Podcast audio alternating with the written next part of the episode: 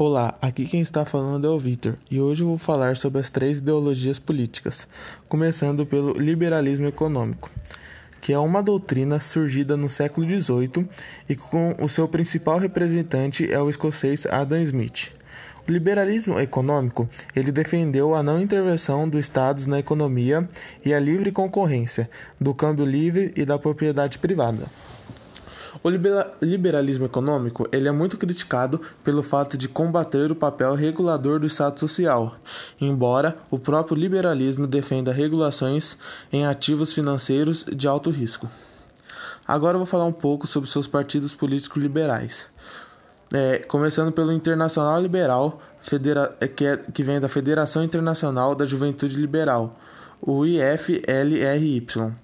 Também temos a Aliança dos Democratas e Liberais pela Europa, ADLE. E por último, o Partido da Aliança dos Democratas e Liberais pela, pela, pela Europa.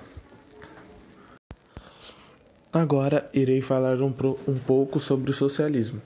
O socialismo ele é uma doutrina política e econômica que surgiu entre o fim do século XVIII e a primeira metade do século XIX, no contexto da primeira Revolução Industrial. Baseado, sobretudo, no princípio de igualdade a corrente socialista emergiu como uma forma de repensar o sistema capitalista que vigorava na época.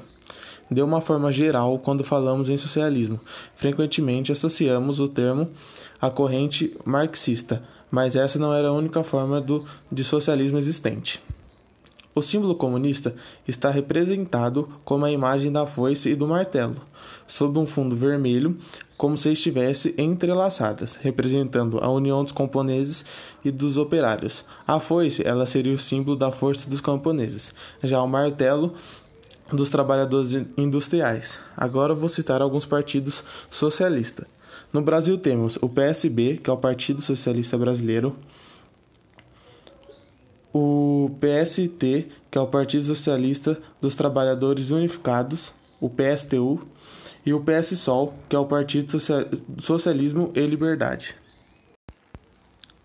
E por último, eu irei falar sobre a social-democracia, que foi um modelo econômico e político que ganhou bastante destaque no século XX, que na qual não era uma teoria única, mas um conjunto de práticas que, vi, que visava opor-se ao modelo liberal de economia, que se tornou forte no Ocidente após a Revolução Industrial e as reformas liberais.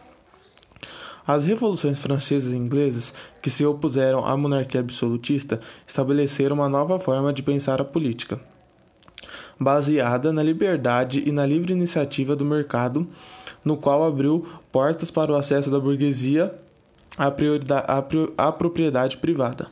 Agora eu vou falar um pouco sobre o, o símbolo da social-democracia, que é uma rosa vermelha, na qual a rosa vermelha está associada ao socialismo e o punho como indicador dos valores humanistas e democráticos.